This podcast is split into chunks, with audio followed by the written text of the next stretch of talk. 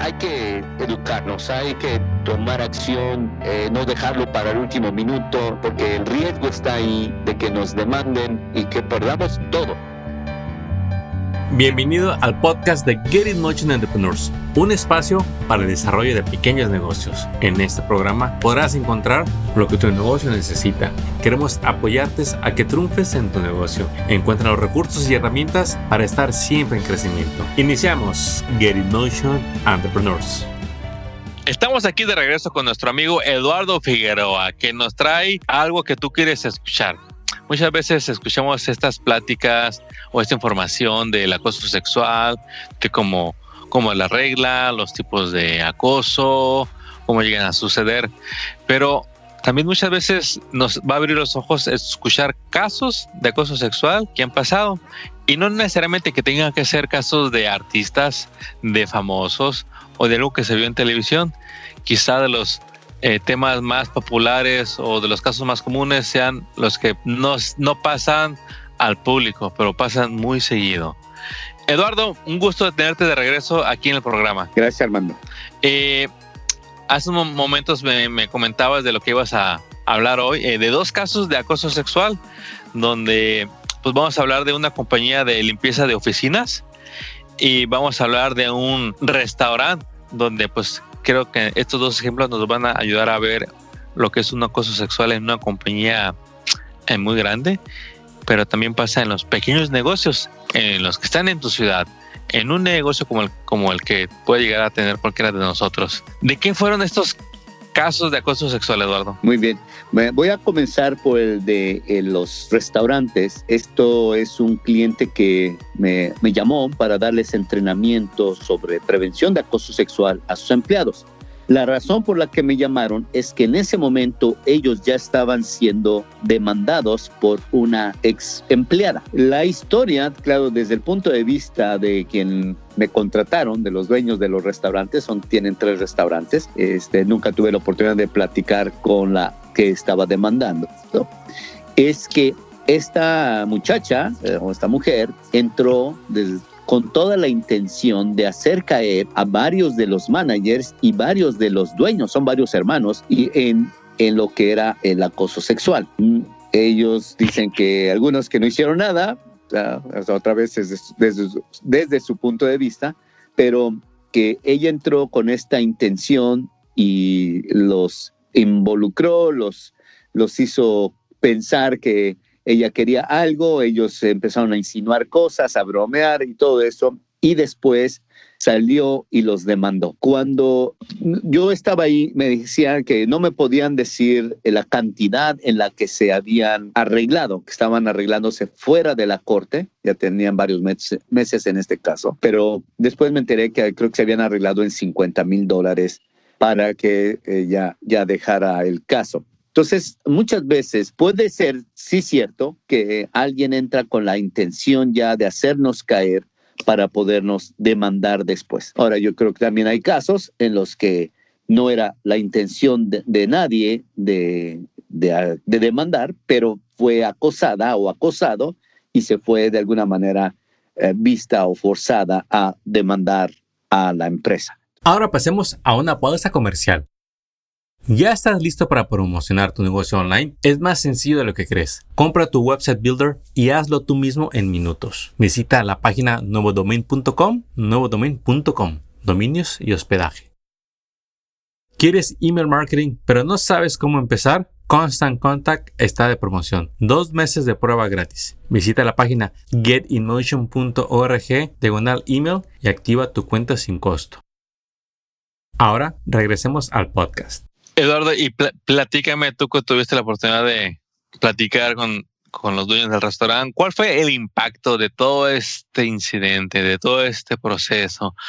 Eh, porque se puede decir muy fácil que, bueno, ya nos arreglamos, se hizo un acuerdo y ya. Pero ¿cuál fue ese proceso y al final cuál fue el, el daño que queda ahí en el, pues no solo en las personas, sino también en el negocio? Sí, o sea, de hecho, ahorita es muy interesante que preguntes eso porque una de las, o sea, sucedieron varias cosas. Para empezar, en, la, en las esposas de los dueños, porque de hecho yo trataba con la, la esposa que eh, de uno de los demandados. Y les queda la duda, aunque no, yo no hice nada, yo me porté bien y no era yo y era el otro, siempre les queda la duda de que si ellos también estuvieron involucrados realmente o hicieron algo mal.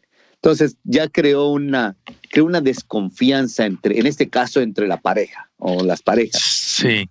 Entonces eso fue una que para, mí eso ya es grave. Otra es, crea también ese ambiente con los otros empleados, las otras empleadas, e, en todo, todo tipo de sentimientos. Hay personas que a lo mejor se sienten ahí que, oh, yo no sé si quiero seguir trabajando para esta empresa, porque yo creo que sí le creo a ella, uh, sí creo que la estaban molestando y ahora no sé también lo que le decían a ella, me lo dicen a mí. Entonces crea ese sentimiento de no me gusta ya el ambiente, creó un ambiente tenso y también hay gente que puede decir, oh, si ella sacó dinero, a lo mejor yo también puedo sacar dinero. Entonces crea una serie de situaciones. Otra vez, a veces hasta clientes que se enteraron de la situación dejan de hacer negocio, ya no quieren ir a trabajar a eso, digo, ya no quieren ir a, a comer a estos restaurantes. Entonces, también repercute en otro tipo de, no sé, en las ventas, en las ganancias. Entonces, sí, afecta bastante a las empresas. Increíble. Y todo se pudo haber arreglado con una fracción del costo y sin todos los dolores de cabeza capacitando constantemente al personal, tanto supervisores como empleados, incluyendo a dueños de negocios. Sí, yo diría, y portándose bien. claro, portándose bien, de nada sirve tomar las clases y se va uno de, travieso y eh. vienen consecuencias. Oye, Eduardo, ¿y, luego, ¿y qué pasó? ¿Cuál fue el segundo caso de este acoso sexual? Sí, esta es una de las empresas más grandes de limpieza de oficinas. Está su corporación en San Francisco. El caso es de que una mujer hispana, eh, trabajadora, de las que andaban limpiando en la noche en los edificios. Eh, esta compañía tiene contratos millonarios con o sea, con contratos con bancos, con oficinas que tienen muchos edificios, entonces agarran contratos realmente millonarios. Entonces esta empleada hispana estaba siendo acosada, la molestaba a su supervisor de ella, la tocaba, a veces le, la rinconaba y entonces ella ya se cansó. Él obviamente le había dicho al supervisor que no lo hiciera, pero este insistía y se fue a quejar con el gerente, o sea, que era el jefe o el supervisor de su supervisor de ella. Total que el gerente nada más lo único que hizo fue moverla a ella separarla, mandarla a otro edificio para que trabajara en otro supervisor. Entonces ya con eso creyeron que se iba a resolver el caso. Después eh, pasó que la despidieron, como al mes, mes y medio la despidieron. Entonces ella ya se sintió totalmente mal, sin trabajo, este, no hicieron realmente nada desde su punto de vista, buscó ayuda, fue a la agencia del gobierno federal, y luego del gobierno federal la mandaron a la agencia del gobierno de estado de California, y entonces ahí recibió ayuda y le pusieron abogados. Demandaron a la empresa y ella ganó más de 425 mil dólares. Entonces, eh, ya, ella ganó. Pero la, la historia no termina ahí.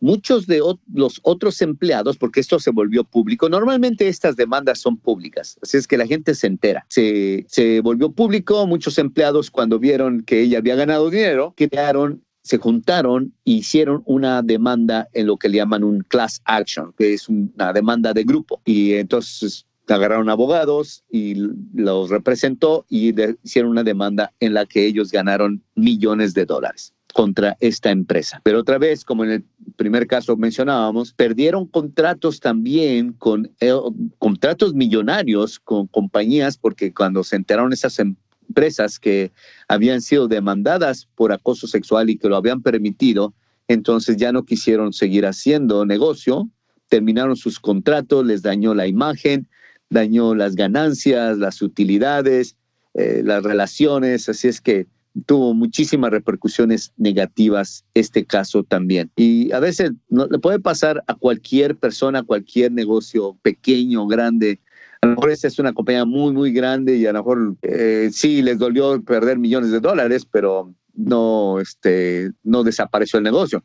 Pero otros casos puede ser un restaurante que llega una demanda de medio millón de dólares y es su negocio, lo que se va ahí, o sea, va a perder todo, todo. Entonces, hay que educarnos, hay que asistir ahorita en este caso a los seminarios, a las pláticas, tomar acción, eh, no dejarlo para el último minuto, y porque el riesgo está ahí de que nos demanden y que perdamos pues eh, mucho dinero, a lo mejor tenemos muchísimo dinero, a lo mejor no lo tenemos, entonces hay que, hay que tomar acción y sobre todo si tenemos una queja de uno de los empleados, no dejarlo pasar, no decir, ay, se va a resolver por sí solo, es tomar acción, hacer la investigación o buscar que nos ayude con la investigación para tomar eh, asunto por si se lleva a un grado más alto, nosotros tengamos pruebas de que tomamos acción, de que tratamos de resolver eso. Ahora pasemos a una pausa comercial.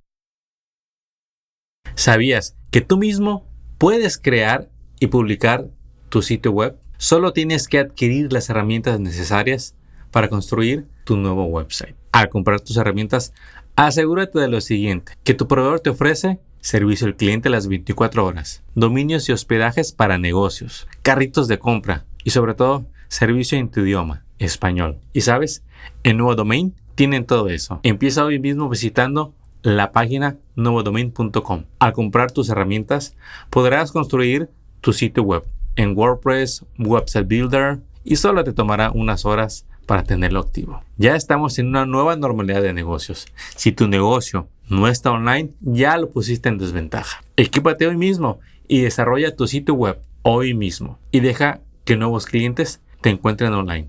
Visita nuevodomain.com y empieza la emocionante aventura de crear tu sitio web. nuevodomain.com.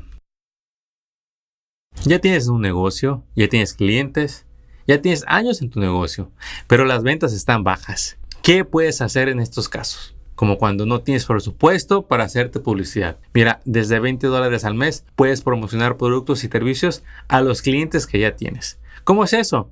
Sí, email marketing es una solución para promocionar tus servicios como salones de belleza, real estate, gimnasios, tiendas, restaurantes. Esos son solo unos muestras de las industrias que practican email marketing para vender más a sus clientes. Activa tu cuenta de prueba y empieza a enviar promociones. Visita getinmotion.org diagonal email y así podrás activar dos meses de prueba y podrás acceder a cientos de videos tutoriales que tienen para ti en YouTube para que emprendas todo lo que es email marketing y así vendas más a tus clientes con un bajo presupuesto. Visita getinmotion.org diagonal email. Ahora regresemos al podcast. Pues Eduardo, y cualquier negocio, incluso si eres un autoempleado que no tienes em, eh, o tienes solamente un empleado, el acoso sexual puede pasar. Y aunque tu negocio sea pequeño y no tenga los millones, puede ser costoso, tanto en tiempo como en dinero. Y me ha tocado escuchar, ver el caso que una demanda acaba con el negocio pequeño, porque es tan pequeño que no puede ni con el estrés, ni con las cantidades que se están pidiendo, y los dueños de negocios se ven en la necesidad, o más bien ven como el escape más fácil, el cerrar el negocio y decir, ya, no, no puedo más. ¿Qué tan cierto es eso de que puede acabar con un pequeño negocio una demanda sexual, de acoso sexual? Sí, totalmente, o sea, esto eh, pasa, pasa eh, bastante y la, gente otra vez no, quiso a lo mejor invertir en educar a la gente y al rato está perdiendo su negocio. Y como dijiste hace rato, a lo mejor la ley está exigiendo que las personas que tienen o los empresarios que tienen más de cinco empleados hagan el entrenamiento. Pero ¿qué hay de esos que nada más tienen dos empleados? De todos modos, los pueden demandar y nadie los va a proteger no ese de, ah, no es que yo no, este, no, como no tengo más de cinco, no, o sea, estoy libre de esto. No, la, la demanda va a llegar de todos modos, ya sea de un empleado que porque le, le, estábamos acosando sexualmente. Y, como dices, entre pagar abogados, el estrés, el tiempo, eh, perdemos, perdemos normalmente los negocios ahí. Así que más vale prevenir, capacítese, infórmese, porque si usted es el dueño del negocio, son sus responsabilidades. Recordemos que el negocio le va a dar muchos beneficios, va a ver por su futuro, pero proteja su negocio, capacítese y capacite a su personal sobre todo para que ellos también cuiden de su negocio. Eduardo, un gusto haberte tenido una vez más con nosotros. Te esperamos para que nos compartas algo más de este mundo del acoso sexual para que todo el mundo esté en un lugar seguro. Muy bien, gracias. por la invitación. Éxito, hasta pronto. Hasta luego. Acabas de escuchar el podcast de Get in Motion Entrepreneurs. Visita nuestra página para descubrir más recursos para tu negocio. Síguenos en las redes y suscríbete al newsletter del podcast. Visita getinmotion.org.